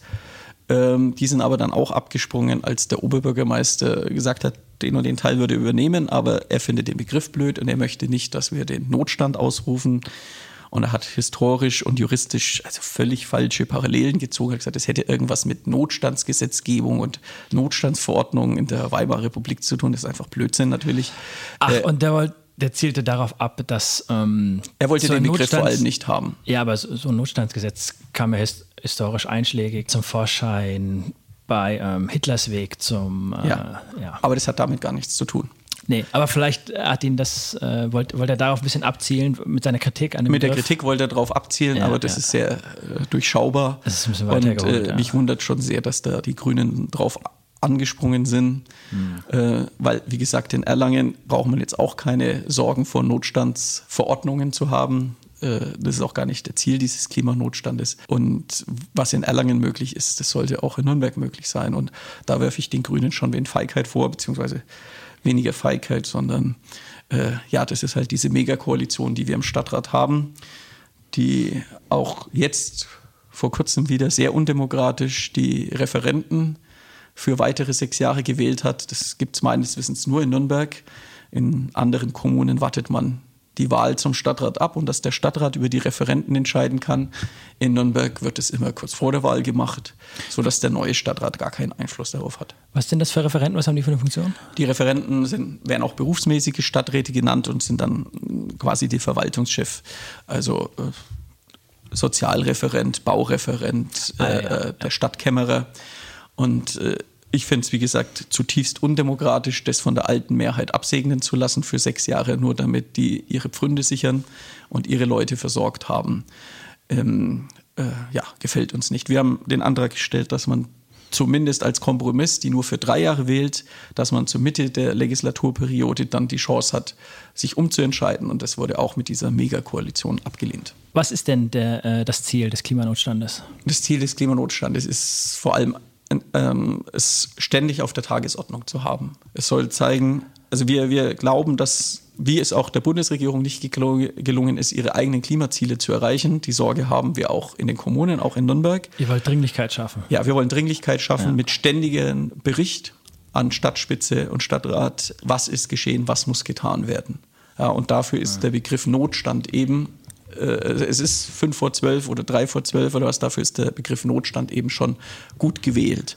Und äh, ja, vielleicht wollte der Oberbürgermeister da eigenes Versagen auch nicht einräumen, dass da eben bislang zu wenig geschehen ist und lehnt deswegen den Begriff ab.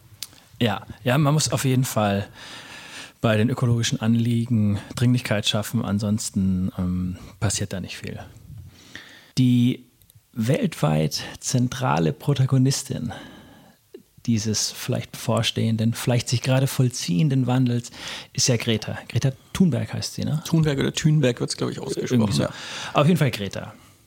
Das kleine 15, mittlerweile 16, 16 mittlerweile 16-jährige Mädchen. Aus Dänemark kommt sie? Schweden. Schweden, genau.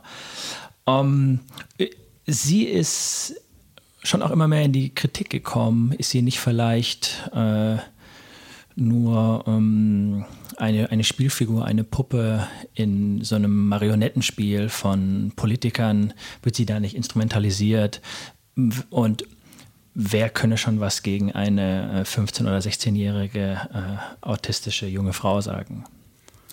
Was, was hältst du von, äh, von dieser Kritik an Greta? Also ich ähm, kenne sie nicht persönlich, ähm, ja, okay. wie die meisten, die sie kritisieren. Dann äh, tut man sich, glaube ich, auch schwer mit, mit psychologischen, politischen Ferndiagnosen. Ähm, selbst wenn sie ein, eine, ein Marketing-Püppchen wäre, dann wäre äh, das, was sie erzielt, genauso richtig und wichtig. Und äh, viele Marken arbeiten ja mit, mit Logos, mit Sympathieträgern und sonstiges. Ich glaube es aber trotzdem nicht, dass sie es ist. Ich glaube, das ist äh, eine Diffamierungskampagne äh, von denen, denen die Ziele von Greta nicht passen. Und ja. man muss ja schon sagen, also der Autismus, also Asperger hat sie wohl, ist kein Argument gegen sie, das kann sie ja gar nicht, sondern eher im Gegenteil, das, soweit ich über diese, äh, über diese Besonderheit Bescheid weiß, ist, äh, dass man eher sehr fokussiert ist und, und dann halt dieses eine Thema hat und sich darin festbeißt. Sehr und, viel Spezialwissen ja. hat. Ja. Und was ich gelesen habe, sie hat halt als Schülerin ist ihr das Thema in der Schule begegnet und sie dachte sich, das kann doch gar nicht sein, warum macht da keiner was, also mache ich was. Ich sage meinen Schülern, die Greta ist ein super Vorbild dafür, ja. wenn gegen die Ausrede, ich alleine kann ja nichts ja. bewirken. Und was sie innerhalb eines Jahres erreicht hat, ähm, bis hin vor der UNO zu sprechen, mit verschiedenen Regierungschefs äh, zu konferieren, mit Angela Merkel zu sprechen. Ich habe neulich ein Bild gesehen, da waren beide auf und dann stand drunter, ähm, Sie sehen die mächtigste Frau der Welt, neben ihr sitzend Angela Merkel. Ja, cool. Das ist natürlich völlig überzogen, aber äh, sie hat schon eine enorme Wirkung, ja. auch wie sie spaltet und wie viel andere Jugendliche sie animiert hat, äh, etwas zu tun, den Hintern von der Couch hochzubekommen, aus auf die Straße zu gehen, in den Familien auch stunk zu machen. Also, dass die, die Jüngeren den Älteren sagen, äh, so, so geht es nicht weiter, wir müssen was ändern. Wenn ihr sagt, ihr liebt uns und ihr seid um unsere Zukunft besorgt, dann, dann handelt auch entsprechend nach. Ich glaube, ja. es gibt an vielen äh, äh, Abendbrottischen gibt es da Diskussionen dazu. Und ähm, der Hass, der ihr begegnet und die Diffamierungen ähm, sind für mich ähm, ein Ausdruck von äh, Betroffenheit und ähm, Hilflosigkeit. Äh, Betroffenheit in dem Maß, die Leute fühlen sich ertappt. Sie wissen, die hat ganz genau recht. Die legt den Finger in die Wunde, bloß äh, ich will nichts dran ändern. Und dann ist ja bekanntlich Angriff die beste Verteidigung. Ähm, und dann wird, kommen so abstruse Sachen, oh, wir haben Greta mal ein, ein, Toastbrot aus der Plastiktüte essen gesehen. Die ist ja selbst nicht glaubwürdig. Ja? Also sie hat einen Großteil ihres Lebenswandels umgestellt. Äh, und dann suche ich irgendwo die Nadel im Heuhaufen, nur um rechtfertigen zu können, warum ich gar nichts machen muss. Das ist einfach lächerlich. Ähm, und das andere ist, äh, warum ihr so viel Hass begegnet, ist eben diese Hilflosigkeit mh, mm, mit ihrer Form des gewaltlosen Massenprotestes, also jetzt auch der Schüler, die da streiken, in Anführungszeichen, ähm, wie soll man darauf reagieren? Es ist ein bisschen, ich vergleiche es jetzt nicht mit Gandhi, aber es ist so die Methode Gandhi. Also der gewaltfreie Protest, da hat der Gewaltlose immer einen Vorteil. Äh, sollte die britische Kolonialmacht ihn niederschießen und alle Anhänger, ja, dann habe ich den schwarzen Peter. Und äh, wie begegne ich jetzt? Soll ich alle Schüler, die da schwänzen, von der Schule verweisen? Wenn das einer pro Klasse ist, geht's. Von zweien geht's auch noch. Wenn ich eine ganze Klasse der Schule verweisen muss oder gar die ganze Schule, dann geht es nicht mehr. Da ist die kritische Menge erreicht. Und, ja. Genau. Die, äh, und, und da fühlen sich viele hilflos und, und versuchen es eben mit Angriffen und mit Diffamierungen. Dann geht es den Schülern gar nicht um die Sache und dann sind sie da und dort nicht glaubwürdig. Äh, und das sind alles Ablenkungsmanöver. Keiner diskutiert über die Inhalte. Und die Argumente von ihr sind ja richtig. Es ist ihr aber doch gelungen, dass jetzt auch unsere Bundesregierung ein, ein neues Klimaprogramm vorlegen musste. Das ist natürlich viel, viel, viel zu kurz gesprungen. Aber ob es jetzt so gekommen wäre ohne diese Bewegung von Greta, das darf man bezweifeln. Und also hat sie viel Wirkung. Und insofern ist sie schon auch mächtig. Ja, ja. Ich glaube auch, dass äh, den Hass, der äh, Greta da leider entgegenkommt, ermöglicht wird durch eine, äh, eine Schattenseite unserer Medien, nämlich die Anonymität in den äh, sozialen Netzwerken. Auf alle Fälle. Also was, was, was man da auf, auf Twitter teilweise liest, das ist so abstrus. Unter irgendwelchen, ähm, unter irgendwelchen Pseudonymen, wirklich wüste Beschimpfungen, rassistisches, wirklich asoziales Zeug. Also da, da ist unsere ähm, Debattenkultur wirklich um, äh, um viele, viele Jahre zurückgeworfen. Ja. Also die Anonymität, der Schutz der Anonymität äh, bringt manche dazu, da mal richtig die Sau rauszulassen. Und äh, das ist wirklich eine große Gefahr des Internets. So würde kein Mensch reden im echten Leben. Niemand. Nee. nee. Ähm, da hilft nur persönliche Begegnung äh, und ja, auch bei Flüchtlingen. Ganz viele Menschen, die über Flüchtlinge reden, haben mit noch keinem einzigen gesprochen. Sie kennen sie nicht, sie kennen sie nur als, als fremde Masse. Ähm, und Ausländerfeindlichkeit ist ja dort am höchsten, wo am wenigsten Ausländer leben. Also die persönliche Begegnung äh, ist es, was uns abhanden kommt und was nötig wäre. Ähm, ich streite mich, ich schlage mir oft Nächte um die Ohren, weil ich mich auf Facebook oder so mit anderen rumstreite. Einer davon auch, der so kritisch gegenüber Flüchtlingen ist, habe ich schon ein paar Mal eingeladen, hier doch in die Schule zu kommen und wirklich syrische Flüchtlinge persönlich kennenzulernen. Das will er auf keinen Fall. Ich weiß auch warum oder ich ahne warum, äh, weil dann geht es nicht mehr so einfach mit dem, mit dem Hetzen und den Vorurteilen, wenn man dann Menschen kennenlernt und ihre Schicksalsschläge. Ähm, ja, und auch bei solchen Themen, da kann ich mal so richtig vom Leder ziehen, kann beleidigen, kann mich daneben benehmen. Und mir fällt in den Debatten auf, äh, viele sind ganz schnell argumentativ am Ende. Äh, auch mir gegenüber fangen sie dann an zu beleidigen und äh, Fäkalsprache zu benutzen und sonstiges. Äh, ja, das ist ja auch bezeichnend, ne? anstatt sich sachlich auszutauschen. Und, aber wenn es mit Argumenten nicht mehr geht, dann sagen die entweder, ich habe jetzt keinen Bock mehr oder fangen an zu beleidigen. Und äh, die Greta hat gute Argumente. Und da fällt es eben schwer, dagegen zu halten. Also muss ich das auf andere Weise tun. Wurde die äh, Auseinandersetzung, die ähm, du von Leuten auf Facebook und Co. Ähm, hattest, ging die, seitdem du in der politischen Öffentlichkeit in Nürnberg stehst, schon mal so weit, dass du dachtest, mh, mm, äh, jetzt wird es so unangenehm oder äh, so besorgniserregend, dass ich die Polizei einschalten sollte? Weil so Todesdrohungen oder so bekommen Politiker erlaufend. Ja, also sowas. Ich bin jetzt noch kein Politiker, engagiere mich ein bisschen in der ÖDP. Ähm, sowas habe ich noch nicht gehabt. Aber ich weiß, dass es das vielfältig gibt und auch bis runter auf die kommunale Ebene. Ja, und ja. der Walter Lübcke ist ja ein Beispiel dafür. Ja. Ähm, ähm, dieses Video, das auch bewusst so zusammengeschnitten wurde, er wurde wohl auf dieser Versammlung ähm, extra provoziert von 10, 15 Leuten äh, aus der rechten Ecke, die da waren. Und die haben es angelegt, auf irgend so einen Satz da rauszuziehen und haben das dann verbreitet mit Hasskommentaren, mit Todesdrohungen versehen. Und äh, dann ist es wieder wen abgeflaut. Und im Frühjahr hat ja die Erika Steinbach es nochmals gepostet. Und wenige Wochen später war er tot. Und äh, ja, Gewalt fängt mit Worten eben an. Ja. Und, Worte schaffen Realität. Worte schaffen Realität. Und äh, wenn ich ausgrenze, äh, sprachlich Menschen herabsetze, sie ihre Würde beraube, sie zum Abschuss freigebe oder auf Demos am Galgen hängen zeige, äh, so ob es eine Angela Merkel oder eine Greta Thunberg ist, da sind Grenzen überschritten. Und da muss die Mehrheitsgesellschaft dagegen vorgehen. Ja. Äh, Nochmal kurz für die, die es äh, nicht oder nicht mehr auf dem Schirm haben. Wer war Walter Lübcke und wer war oder ist Erika Steinberg? Also Erika Steinbach war eine äh, CDU-Politikerin, äh, die in der Vertriebenenarbeit engagiert war und in zunehmenden Konflikt zum Kurs von Angela Merkel irgendwann aus der CDU ausgetreten ist, sich der AfD angenähert hat. Ich glaube, sie ist aber immer noch nicht Mitglied. Sie leitet aber die AfD-nahe politische Stiftung.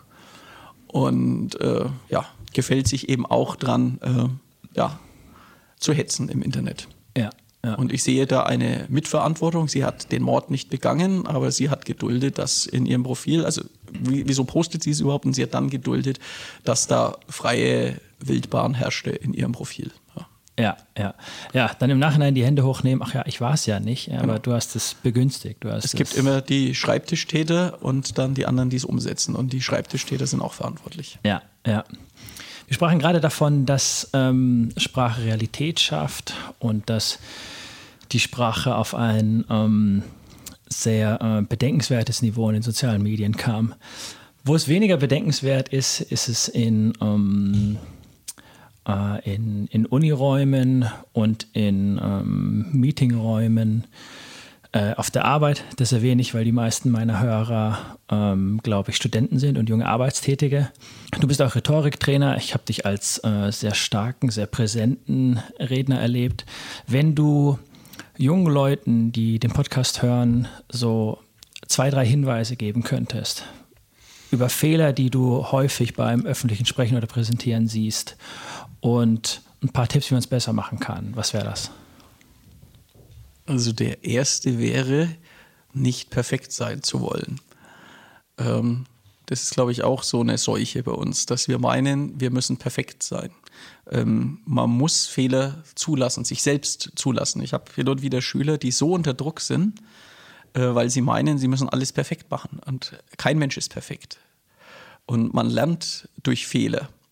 Und äh, auch die eine oder andere Schwäche macht Menschen ja sympathischer. Ich hatte letztes Jahr eine Schülerin, die kam dann nach einem Halbjahr an und hat gesagt, sie ist jetzt so erleichtert, weil ihr die Noten jetzt ein Stück weit egal sind und sie hat sich das erste Halbjahr so einen mega Stress gemacht.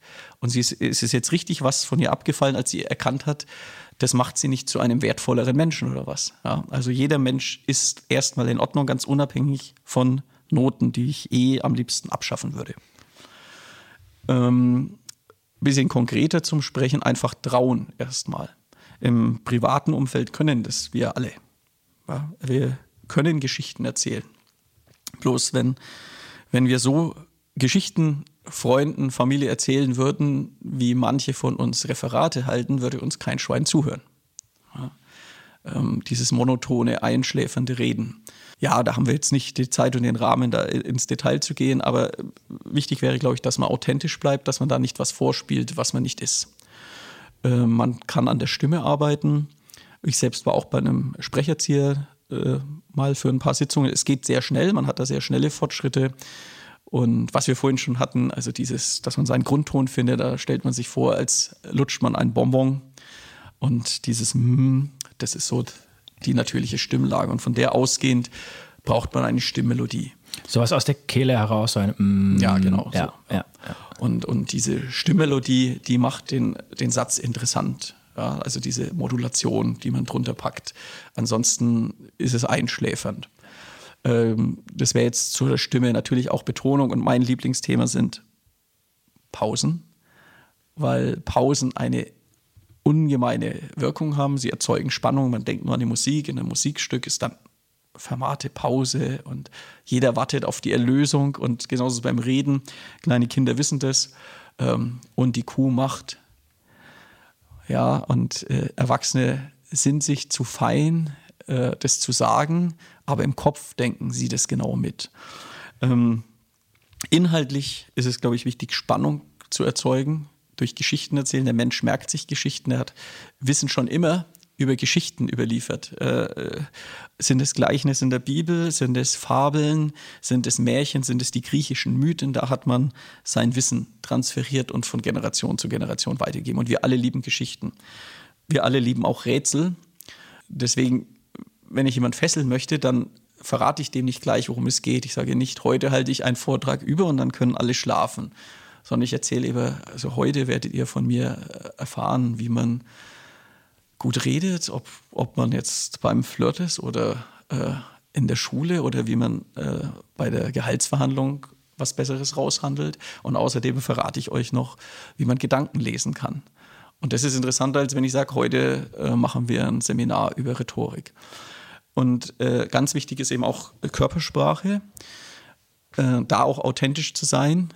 Äh, also sich nichts anzutrainieren, das sieht albern aus sondern halt nicht verschlossen zu sein. Die Körpersprache kommt ganz von selbst. Also die Arme nicht hinterm Rücken verschränken, nicht in die Hosentaschen, sondern einfach eine offene Körperhaltung äh, und freundlich zu sein. Lächeln öffnet immer Türen. Äh, das Gegenüber muss fast immer lächeln, Blickkontakt halten und Körpersprache und üben, üben, üben. Wenn die Zuhörer hauptsächlich Studenten sind an der Uni, ist es noch relativ gefahrlos, sage ich mal, zu üben. Und ähm, Rhetorik ist kein, keine Gabe kein Geschenk, sondern ist Handwerk. Die Stimme ist ein, ein, ein Stück weit äh, ein Geschenk, da kann man aber auch dran arbeiten. Aber reden zu können, wie gesagt, im privaten Umfeld können es die meisten von uns.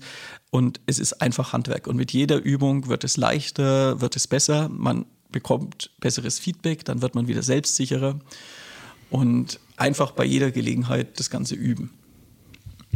Zwei Dinge, die ich unterstreichen möchte ich, äh, ich bin Werbetexter in Frankfurt in der Agentur und ähm, wir machen das genauso. Äh, wir, wir, versuchen durch Stories zu überzeugen und nicht durch Fakten, nicht durch Zahlen. Stories ja, merken sich. Ich da eintragen darf, das wäre auch noch wichtig, dass man immer Emotionen anspricht. Ja, also ja. In, in, nie rein rational argumentieren. Ähm, mein Standardbeispiel ist ähm, von Bill Clinton aus seinem Wahlkampf damals, er wollte schon eine Krankenversicherung einführen und er hat nicht einfach gesagt, äh, ja, aus Gründen der Gerechtigkeit und da schauen wir mal nach Europa und die haben auch so eine Krankenversicherung. nee, der hat einfach gesagt, ähm, in unserem großartigen Land, wie Amerikaner so sagen, in unserem großartigen Land bekommt jeder Verbrecher auf Kosten des Steuerzahlers einen Anwalt gestellt, um sich zu verteidigen. Sollte dann nicht jeder brave Bürger, wenn er krank wird, auch die Solidarität der Gemeinschaft genießen können. Ja, und da entsteht gleich ein Bild bei uns, ein Gerechtigkeitsgefühl. Ähm, und so, so muss, man, muss man reden. Und äh, auch wenig Zahlen verwenden, eher Zusammenhänge zeigen. Äh, wenn man Zahlen braucht, das kann sich ein Mensch nicht vorstellen, ob es jetzt die Staatsverschuldung ist oder die Fläche eines Gebietes, da muss man es im Vergleich zu was anderem setzen. Wer mir noch, du hast äh, gerade Bill Clinton angesprochen, ein anderer US-Präsident, der etwas wirklich sehr, sehr gut machte, war Obama, nämlich Pausen zu verwenden. Pausen zu verwenden. Obama hatte wirklich eine krasse, krasse äh, Bühnenpräsenz, ne? Ja. ja. Also der könnte auch Schauspieler oder sonstiges sein. Es gibt einiges an Obama auch zu kritisieren. Ich habe nie so diesen Messias in ihn gesehen, also diese hohen Erwartungen, die manchen an ihn hatte. Er ja. ist in den Zwängen des Amtes eingebunden. Bei seinem Nachfolger sagt man jetzt gerade zum Glück. Ja. Ich bin trotzdem enttäuscht, dass der Obama Guantanamo nicht geschlossen hat und dieses Versprechen nicht eingehalten hat. Und ich finde seine Drohnenkriege äh, sehr äh, kritisch. Aber äh, er, hat, er hat den Kontakt zu den Jüngeren. Er hat viele an die Wahlurnen gebracht, die vorher nicht gewählt haben. Er hat gezeigt, dass er mit äh, weniger Spendengeldern als die andere, aber durch diese Minispenden äh, der Bevölkerung, also Graswurzelspenden, ähm, die Republikaner schlagen konnte. By the way, die ÖDP nimmt als keine Konzernspenden als einzige Partei. Und ähm, er konnte einfach gut reden und hat, wie du sagst, eine wahnsinnige Bühnenpräsenz. Ich habe vorhin mit Schülern äh, das Video angeschaut nach dem Massaker in der Einkirche, als er da am Rednerpult steht und Amazing Grace anfängt zu singen. Also wann hat man das gehabt, dass ein Amerikaner, amerikanischer Präsident da äh, in der Kirche ein Solo gibt und, und Amazing Grace singt. Also das ist Wahnsinn ja. von der Wirkung, auch wie die, ja. wie die Menschen dann drin einstimmen. Da hat er genau die Gefühle, da hat er gesagt, da brauche ich nicht mehr viel Worte, sondern mit diesem Lied fange ich alles ein, was da jetzt gerade im Raum schwebt. Da ja, hat er ein Gespür dafür auch. Ich, ich fand es ehrlich gesagt ähm, ziemlich verfehlt, dass er den Friedensnobelpreis bekommen hat. Ja, vor allem viel das, zu früh. also, war, ja, das war ein Vorschusslorbeeren. Ja, Vorschusslorbeeren, die er nicht eingelöst hat. Ja, ja. sehe ich genauso. Ja. Die, die letzte Frage des Interviews, Christian, ist eine, die sich als eine ähm, Traditionsfrage meines Podcasts herausstellt. Ist ein bisschen mit dem Augenzwinkern gemeint, ich frage es trotzdem. Glaubst du an Aliens? Also ich glaube nicht an die kleinen grünen Männchen. Wobei, da gab es dieses schöne äh, Radiostück Krieg der Welten äh, weiß nicht, ob du kennst. Also ähm, an die glaube ich nicht. Ich glaube auch nicht an äh, zig Verschwörungstheorien, denen leider viele meiner Schüler anhängen. es macht äh, einfach Spaß. Ja, es ist trotzdem bedenklich, was mit denen gemacht wird, mit diesen äh, Verschwörungstheorien. Das Einzige bei dem Kennedy-Attentat zweifle ich auch, dass es ein Einzeltäter war. Mhm. Aber gut. Ähm, aber äh, die Amerikaner waren auf dem Mond. Und wenn wir das nächste Mal hinfliegen, können wir das auch sehen. Hm. Also Aliens in irgendeiner Form, grün oder nicht grün, whatever. Ja, also also erstmal glaube ich, dass es Leben auf anderen Planeten gibt. Ob das jetzt Einzeller nur sind oder höher entwickeltes Leben oder ein ganz anderes Leben, von dem wir kein Verständnis haben, noch nicht. Ich bin Star Trek-Fan. Ähm, da sehen wir, dass Leben unterschiedlichste Formen annehmen kann. Ähm, also bei der Weite des Universums, äh, weiß jetzt gar nicht, wie viele Milliarden Sonnensysteme wir allein in unserer Milchstraße haben, wäre die Wahrscheinlichkeit, dass nicht irgendwo anders, allein nur in unserer Galaxie, nicht irgendwo anders auch Leben entstanden wäre, schon sehr gering und zeugt auch von ein bisschen Überheblichkeit. Ich glaube, da hat sich auch in der Physik was getan. Also Astronomen vor 20, 30 Jahren hätten das alles noch, ach, ist ja Quatsch, äh, in die Kiste gepackt. Ich glaube, da ist heute mehr Offenheit dafür, dass es sowas gibt. Eine andere Frage ist, ob sie uns jemals begegnen werden. Und wie der äh, von mir geschätzte Professor Lesch immer sagt, ob das so klug wäre. Also ob wir wirklich Signale aussenden sollten, um sie auch noch anzulocken. Wenn die Aliens sich nämlich so benehmen, wie sich der Mensch benommen hat, wenn er neue Länder und Kontinente entdeckt hat, dann ist es uns zu wünschen, dass sie nicht kommen. Das ist ein tolles Schlusswort, das war eine gute Antwort. Christian, ich danke dir vielmals für das Interview und ich wünsche dir ähm, als Politiker, als Lehrer, als Privatmensch äh, alles Gute. Ich danke dir. Vielen Dank fürs Einschalten. Wenn euch der Connecting Dots Podcast gefällt, dann abonniert ihn auf dem Podcast-Player eurer Wahl und hinterlasst mir eine 5-Sterne-Bewertung auf Apple Podcasts. Vielen Dank und bis zum nächsten Mal.